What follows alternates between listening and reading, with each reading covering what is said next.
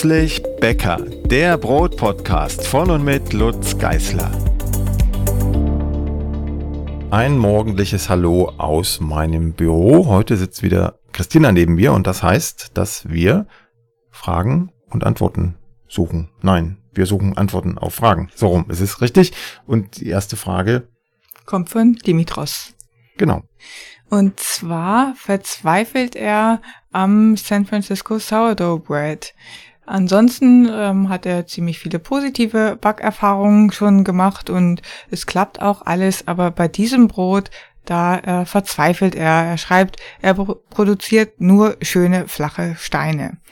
Der Sauerteig ist aufgefrischt, Temperaturen sind eingehalten und ähm, er weiß auch eigentlich sonst nicht, was da falsch sein könnte.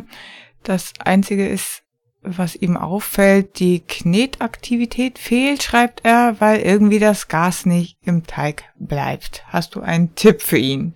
Hm, naja, es ist relativ kryptisch, wenn ich das sagen darf. Ähm, vor allem weiß ich nicht ganz genau, was er mit Knetaktivität und Gas im Teig bleibt meint.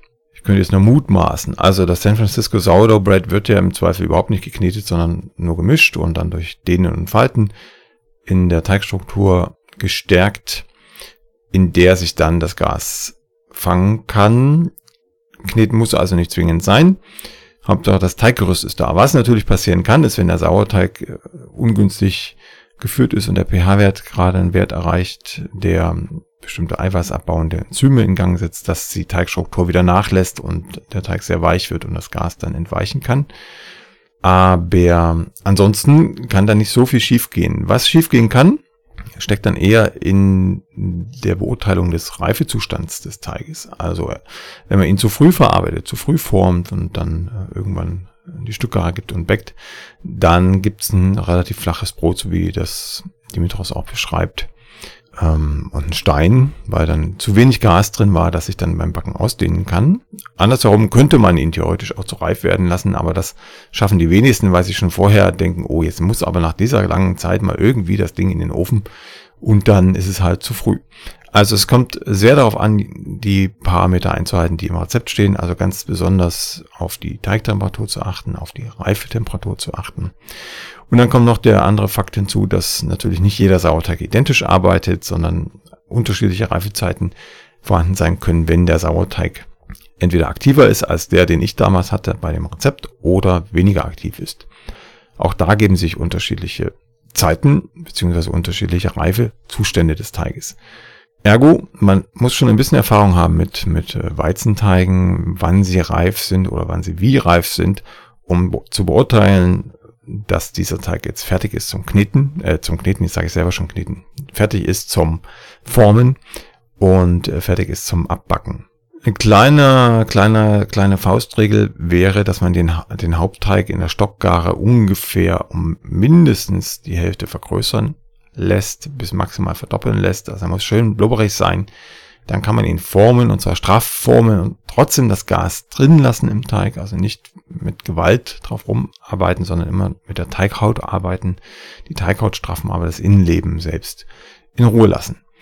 Jo, das wäre es eigentlich. Ist natürlich auch relativ kryptisch, was ich jetzt gerade erzählt habe, weil man das ähm, am besten zeigen kann, was das Handwerkliche angeht. Und auch die Teigbeurteilung zeigt sich am besten, als dass man sie irgendwie in Worte fassen kann. Also da hilft es nur, äh, lange dran zu bleiben. Vielleicht hilft es einfach für die Psyche zu sagen, dass wir auch sehr lange gebraucht haben, um vernünftig San Francisco Sourdough Bread zu backen. Und auch heute ist es nicht einfach, den perfekten Reifezustand zu erkennen. Aber immerhin so einfach geworden im Laufe der Zeit, dass wir keine Steine mehr rausholen, aber eben auch nicht immer die perfekte Bohrung erwischen.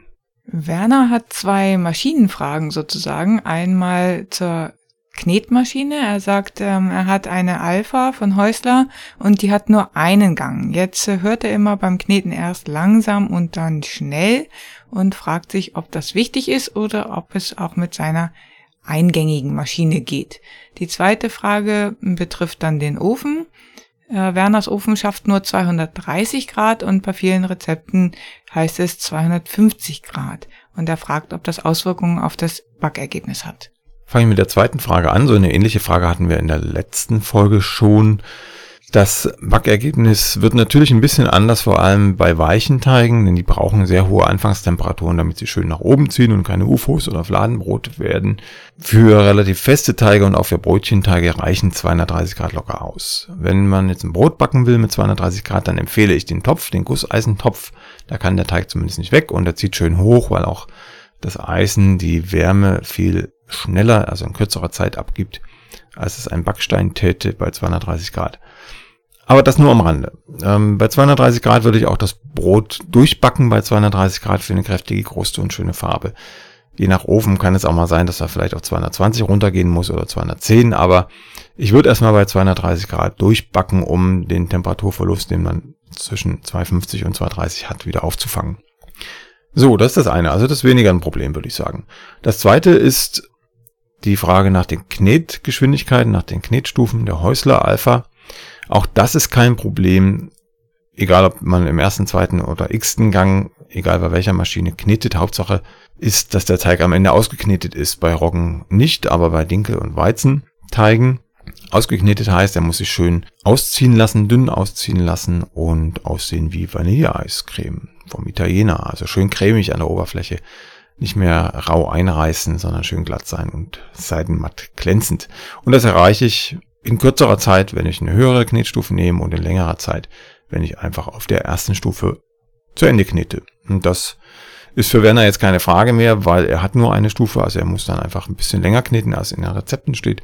Und dann funktioniert das auch. Benjamin hat eine Frage zum Weizensauerteig und zwar möchte er wissen, welche Unterschiede es gibt zwischen dem weichen und dem festen Sauerteig. Also wo liegt der Vorteil darin, beide zu haben? Wo ist der feste besser und wo ist der weiche besser? Und warum sollte er beide führen und pflegen, statt nur den einen oder den anderen? Hm. Machen wir es vielleicht mal mit einem Vergleich. Warum sollte ich die Birne Conference essen und noch eine andere Birnensorte, wenn es doch eine auch täte? Also das ist so ungefähr das, was auch bei den Weizensauerteigen und bei jedem anderen Sauerteig die Frage ist. Ähm, es gibt verschiedene Sorten und jede Sorte hat ihre Berechtigung aus geschmacklichen Gründen oder aus Gründen der Teigstabilität oder aus praktischen Gründen, weil der eine sich besser anmischen lässt als der andere. Der andere ist aber wiederum weniger pflegebedürftig als der eine.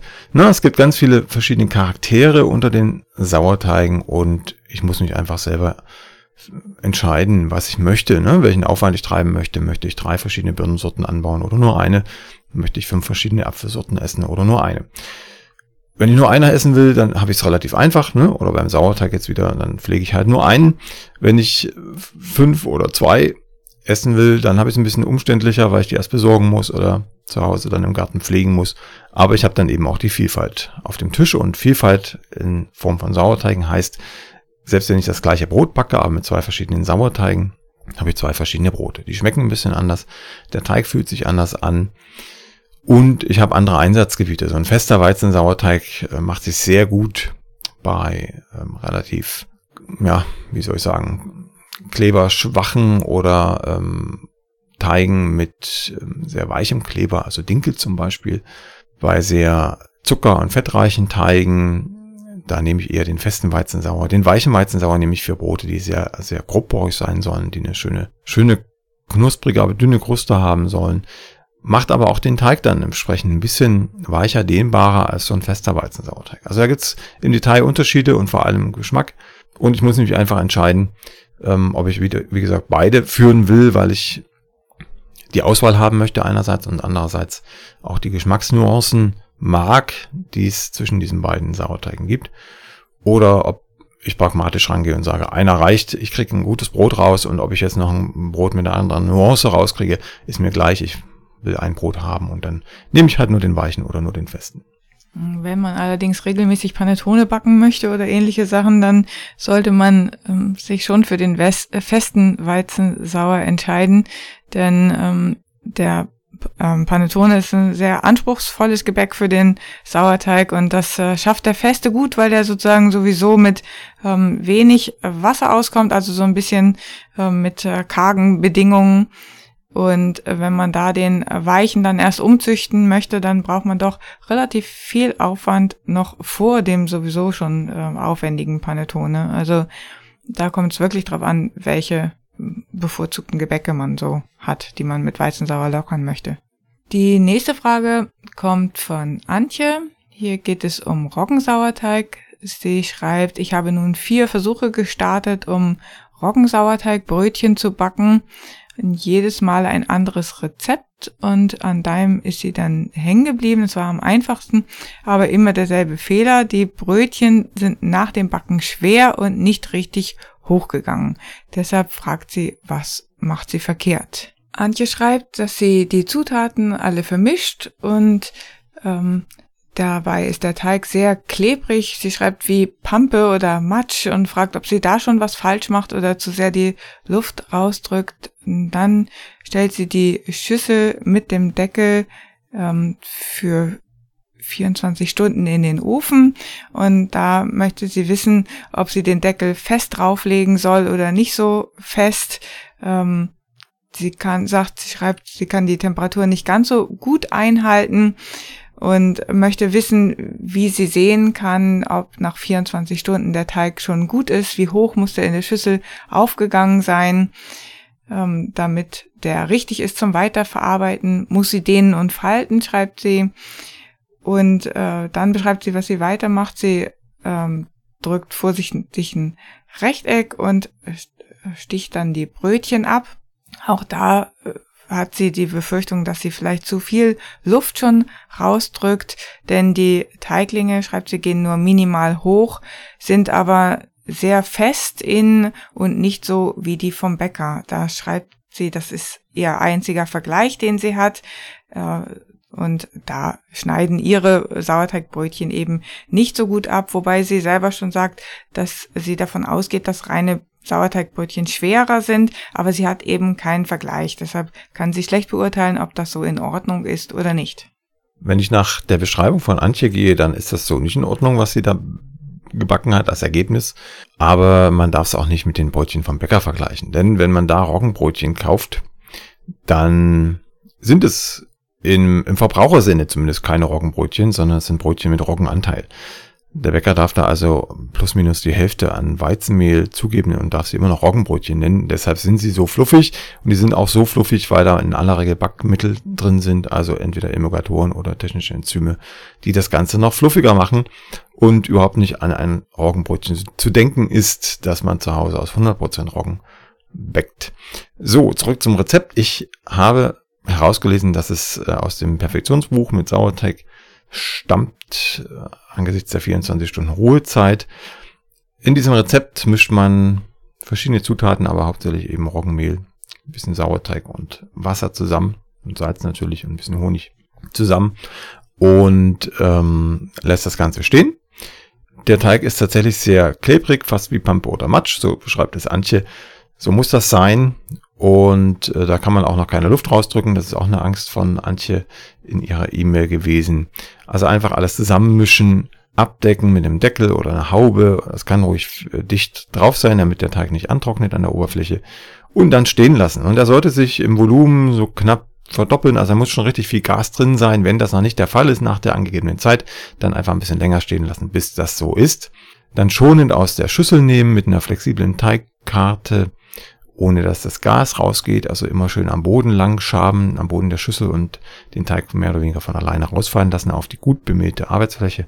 Dann den Teig ein bisschen plätten, aber nicht so, dass die ganze Luft rausgeht, sondern ganz dezent vergleichmäßigen, dass die Teiglinge alle eine gleiche Höhe haben und dann auch wieder schön schonend mit der nicht flexiblen Teigkarte portionieren, abstechen und dann ist in den Teiglingen noch sehr viel Gas drin und auch nach dem Backen. Halt so viel, wie man in einen Roggenbrötchenteig an Gas reinbekommen kann. Das ist nicht so viel wie in einem Weizenbrötchenteig und auch nicht so viel wie in einem Weizenbrötchenteig, dem etwas Roggen beigemischt ist. Siehe Bäcker. Die nächste Frage kommt von Gabi. Gabi schreibt, äh, Sauerteig selbst zu machen ist mir aktuell noch zu aufwendig, deshalb habe ich mir in einer Mühle getrockneten Sauerteig gekauft. Jetzt hat sie eine, die Frage, wie sie diesen getrockneten Sauerteig in die Rezepte einfügen kann und möchte wissen, wenn in dem Rezept drei Gramm Anstergut steht, ob sie dann einfach drei Gramm trockenen Sauerteig verwenden kann. Auf keinen Fall. Der getrocknete Sauerteig ist, wenn alles ganz gut läuft, das hängt vom Hersteller ab, schon noch im gewissen Sinne aktiv, aber erst wenn man ihn aktiviert mit Wasser und Mehl und dann vielleicht ein, zwei, dreimal auffrischt, dann kriegt man daraus unter Umständen wieder einen richtigen, lebendigen Sauerteig, aber in getrockneter Form hat er überhaupt keine lockernde Funktion, sondern dient nur als Geschmacksmittel und treibt nicht, treibt den Teig nicht. Also auf keinen Fall ersetzen mit trockenem Sauerteig. Auch nicht das Anstellgut in meinen Rezepten, sondern wenn überhaupt, dann diesen Trockensauerteig ähm, verwenden, um ihn zu aktivieren und daraus dann ein Anstellgut zu kultivieren. Wenn es Heferezepte sind, denen etwas altes Anstellgut beigemischt ist im Hauptteig, dann kann man durchaus mal überlegen, ob man dann nicht trockenen Sauerteig dazu gibt. Der schmeckt in aller Regel nicht so gut wie das alte Anstellgut, aber immerhin säuert er ein bisschen und bringt ein bisschen Sauerteigaroma in den Teig. Dann wäre die Rechnungsweise so, dass wenn da zum Beispiel 20 Gramm altes Anstellgut im Rezept sind, Roggenanstellgut im Hauptteig, dann würde man sozusagen das Ganze durch zwei teilen, weil diese 20 Gramm Roggenanstellgut ja aus 10 Gramm Mehl und 10 Gramm Wasser bestehen. Und ähm, beim Trockensauerteig ist ja kein Wasser mehr enthalten, fast kein Wasser mehr enthalten. Man kann also davon ausgehen, dass das die Trockensubstanz ist. Und wenn ich 10 Gramm Mehl in den 20 Gramm Anstellgut habe, dann nehme ich 10 Gramm Trockensauerteig stattdessen. Muss aber dran denken, dass ich dann die fehlenden 10 Gramm Wasser extra noch in den Hauptteig reingebe. Anderes Beispiel, 25 Gramm altes Anstellgut. Da wären das dann also 25 Gramm Trockensauerteig und 25 Gramm Wasser, das ich extra noch in den Hauptteig geben muss, damit die Teigkonsistenz wieder die alte ist. Dann hat Gabi, glaube ich, noch ein Problem mit einem zu warmen Kühlschrank, denn sie schreibt noch als PS, was mache ich falsch, wenn die Schrippen im Kühlschrank schön aufgegangen sind, aber dann, wenn ich sie einschneide vor dem Backen, äh, sinken sie zusammen und gehen auch beim Backen nicht wieder schön auf. Ja, das ist der Klassiker. Die Luftballonhaut ist kaputt gegangen und das Gas entweicht spätestens beim Einschneiden. Und der Luftballon lässt sich auch nie wieder aufpusten, wenn das einmal kaputt ist. Insofern ähm, Kühlschrank kälter stellen, weniger Hefe verwenden oder die Teiglinge etwas später in den Kühlschrank schieben, damit sie über Nacht nicht zu reif werden. Das ist also tatsächlich ein simples Reifeproblem, wenn irgendwas einsackt auf Verlangen oder nach dem Einschneiden, dann war das Ganze zu reif. Und da gibt's nur die Möglichkeiten kälter, kürzer oder weniger Hefe in dem Fall. Marianne schreibt uns, mein Rosinenbrot wird im Backofen mittlere Schiene Ober-Unterhitze immer oben schwarz. Meine Frage wäre, kann man das Rosinenbrot auch auf der unteren Schiene mit Ober-Unterhitze backen? Ja, das geht schon, aber dann wird es unter Umständen unten zu schwarz. Das ist immer so eine Sache. Ich würde es lieber da backen, wo es jetzt auch stand, also in der mittleren Schiene. Und ähm, so ab der halben Backzeit ungefähr, also wenn die erste Bräunung einsetzt, ein Stück Alufolie oder wenigstens ein Stück Backpapier oben drauf legen, damit die Oberhitze ein bisschen abgebremst wird. Man kann auch ein anderes Blech, so man hat, noch oben drüber schieben, am besten umgedreht, damit ein bisschen Platz nach oben noch bleibt. Also in die oberste Schiene noch ein zweites Blech schieben. Dann findet auch die Bräunung etwas langsamer statt und man hat ein vernünftiges Rosinenbrot. Das ist generell so bei Kastenbroten, die viel Zucker enthalten dass sie stärker bräunen und da gibt's bei manchen Öfen einfach gar keine Alternative, als da was drüber zu decken. Selbst im Bäckerofen ist das so, also es passiert auch bei vielen Bäckern, dass sie dann irgendwas drüberlegen müssen oder damit leben, dass der Boden oder die Oberkruste etwas dunkler ist, als sie das eigentlich haben wollen. Die nächste Frage kommt von Diana. Diana schreibt, dass sie eine Häusler-Knetmaschine hat und das Brotbackbuch Perfektion mit Hefe und davon hat sie zwei Rezepte ausprobiert und beide sind ihr viel zu flüssig geraten, so dass sie von einem schönen Brot weit entfernt lag. Sie hat jeweils mit der Häusler kneten lassen und zwar zehn Minuten lang. War das verkehrt? fragt sie. Und wie lange darf sie denn kneten? Es gibt zwei Möglichkeiten, die diesen weichen Teig verursacht haben könnten. Das eine ist, dass sie tatsächlich überknetet hat das ist nicht unwahrscheinlich bei dieser Häusler, ist ein Spiralkneter und 10 Minuten ist das schon relativ heftig. Es kann also sein, vor allem wenn es ein Dinkelteig war, das weiß ich jetzt nicht, dass der Teig überknetet wurde, also das Teiggerüst schon perfekt ausgebildet war und wenn man dann weiter knetet, dann überstrapaziert man die Kleberstränge und sie zerreißen wieder und es gibt dann so eine sehr weiche Suppe mit dünnen Teigfäden. Muss man einmal gesehen haben, um zu wissen, worum es da geht. Aber in aller Regel erklärt sich das dann automatisch. So, wenn das nicht die Ursache war, dann gibt es die zweite Variante, das lässt sich leider aus der E-Mail auch nicht hundertprozentig herauslesen, ähm, dass der Teig erst nach der Stockgare, also nach der ersten Teigruhe, zu weich geraten ist. Dann wäre es ein Problem der Überreife. Dann stand der Teig entweder zu warm oder zu lang.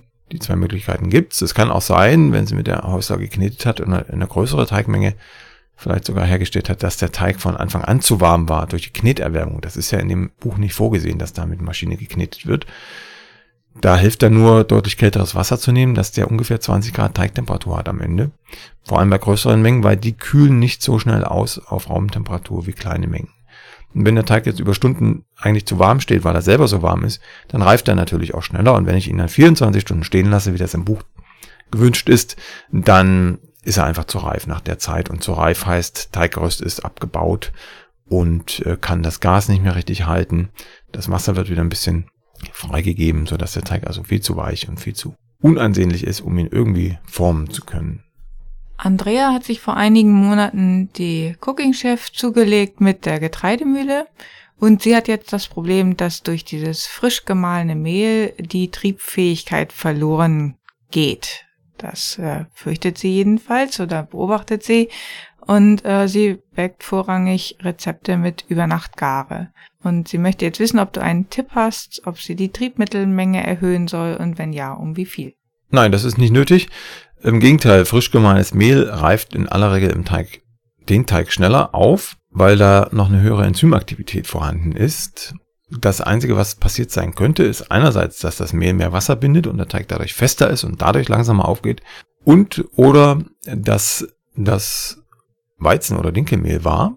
Und das profitiert sehr von einer Lagerzeit von mehreren Wochen teilweise, um eine vernünftige Kleberstruktur im Teig zu erzeugen. Das heißt, um mehr Gas aufzufangen. Wenn ich also frisch gemahlenes Weizen oder Dinkelmehl verwende, muss ich immer damit rechnen, dass mein Brot kleiner bleibt, weniger stabile Teigstrukturen aufbaut, als das Mehl, gern auch selbst gemahlen, das ich eine Woche, zwei Wochen, drei Wochen liegen lasse zum Nachreifen. Hier würde ich also tatsächlich empfehlen, das Mehl mahlen, ab in die Tüte oder ins Gefäß mit Deckel drauf und dann erstmal ein bis drei Wochen liegen lassen und erst dann zum Backen verwenden.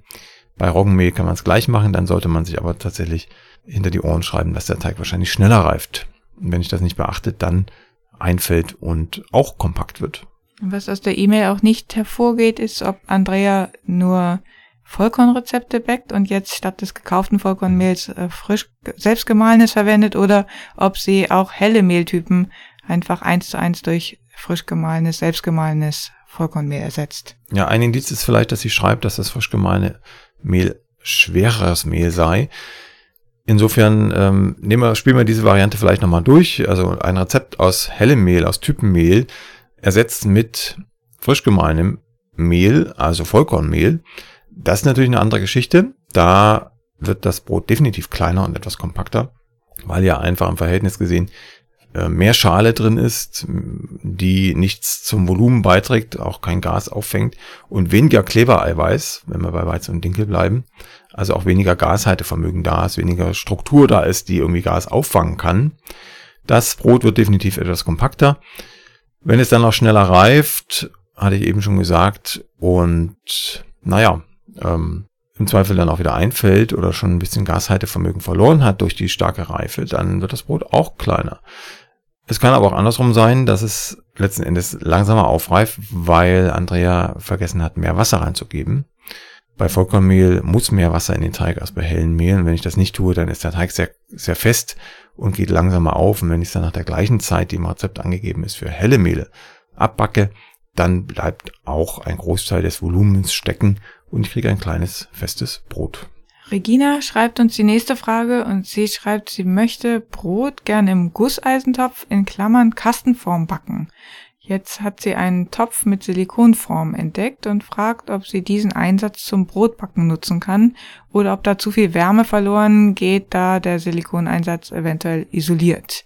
Und dann ist die weitere Frage, könnte man den Silikoneinsatz auch als Gärkorb nutzen und dann das Brot mit dem Silikoneinsatz in den vorgeheizten Topf zum Backen heben? Also letzteres geht bestimmt, vor allem wenn es eine Kastenform ist, dann ist es ganz praktisch. Dann kann man nämlich die Gusseisenform erstmal vorheizen und hat dann keine Hudelei, da irgendwie diesen Teigling aus dem Gärkorb in den Kasten zu manövrieren. Das finde ich ganz nett, das ist eine schöne Idee. Das andere ist, ja, das ist eine Frage. Ähm, die Silikonform ist ja nicht ohne Grund mit beigegeben für diesen Gusseisentopf. Insofern ähm, isoliert sie sicherlich nicht, sondern leitet die Wärme schon gut weiter. Es gibt ja auch viele andere Silikonformen abseits von Gusseisentöpfen, die auch zum Backen geeignet sind. Das funktioniert schon.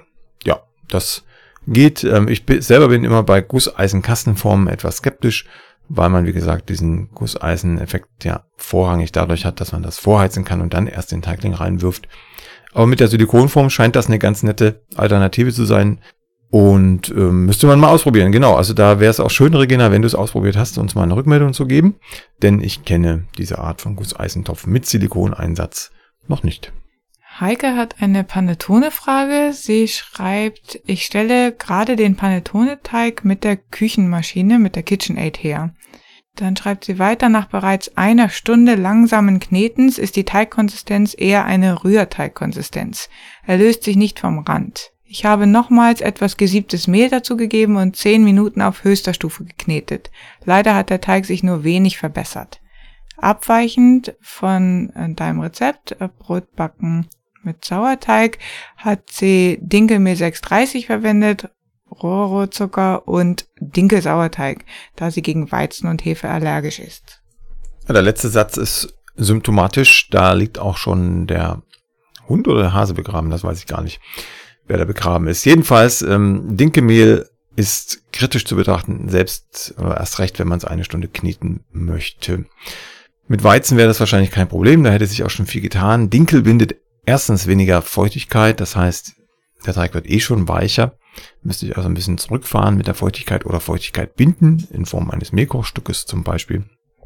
Und wenn ich das Ganze dann auch noch so lange knete, dann ist der Teig definitiv irgendwann überknetet und wird auch nicht besser, wenn ich länger drauf rumknete. Deshalb wird es hier wohl so sein, dass der Panettone-Teig überknetet war und ähm, sich danach auch nicht mehr zum Besseren gewandelt hat. Also hier, wenn es Dinkelmehl sein soll, dann müsste man das Rezept grundlegend umbauen. Auf jeden Fall deutlich weniger kneten, Wasser in gebundener Form zugeben, also an ein Mehlkochstück denken und alles andere sollte funktionieren. Also auch ein Dinkel-Sauerteig spricht jetzt nicht gegen Panettone. Das sollte funktionieren, aber unbedingt auf die Knetzeit achten. Wenn der Teig eine, eine glatte Konsistenz bekommen hat, sich ein Fenster ziehen lässt, also eine dünne Teighaut ausziehen lässt, dann ist der Teig fertig. Man sollte auch unbedingt auf die Teigtemperatur achten. Nicht zu warm, sonst wird die Butter wieder weich, die da in den Teig kommt. Und auch das Klebergerüst bei Dinkel wird deutlich weicher, wenn der Teig zu warm ist. Also hier muss man ein bisschen ist tricky bei Panettone, bisschen aufpassen. Normalerweise hat ein Panettone-Teig so um die 27, 28 Grad Teigtemperatur. Das es geht schon so gerade an die Grenze, wo die Butter noch einigermaßen stabil bleibt im Teig. Wenn ich das mit Dinkel mache, dann ist der Teig viel zu weich. Also da müsste man durchaus auf 26 Grad gehen. Auch nicht viel weniger, sonst habe ich wieder einen zu sauren Panettone, der nicht aufgeht. Aber ähm, das ist tatsächlich diffizil. Also Panettone ist schon nicht so ein einfaches Gebäck. Das Ganze mit Dinkel zu machen, ist dann aber schon hohe Schule. Die nächste Frage kommt von Caro, ist auch eine Sauerteigfrage.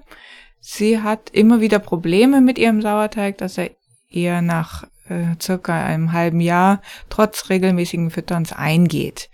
Jetzt hat sie aber eine Zeit lang ein anderes Mehl gehabt und da hat es gut funktioniert. Das Mehl möchte sie jetzt aber nicht ständig bestellen, deshalb ist sie wieder auf ihr Standardmehl umgestiegen und hatte dann aber wieder nur sehr kleine Bläschen im Sauerteig und auch kaum Geruch. Vorher hatte sie eben einen sehr angenehmen säuerlichen Geruch mit dem anderen Mehl und einen sehr großporigen Sauerteig. Und sie fragt sich jetzt, ob es wirklich nur das Mehl ist oder ob sie irgendwas anderes falsch macht. Na, die Indizien zumindest sprechen sehr dafür, dass es nur das Mehl ist. Aus der Beschreibung kommt das ganz klar raus.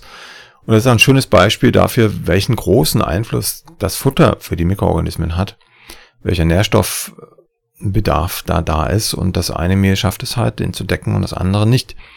Ist ja auch die Frage, ist das jetzt Vollkornmehl gewesen oder einfach eine andere Type, das Champagner-Roggenmehl im Vergleich zu dem Standardmehl, das sie vorher und nachher verwendet hat.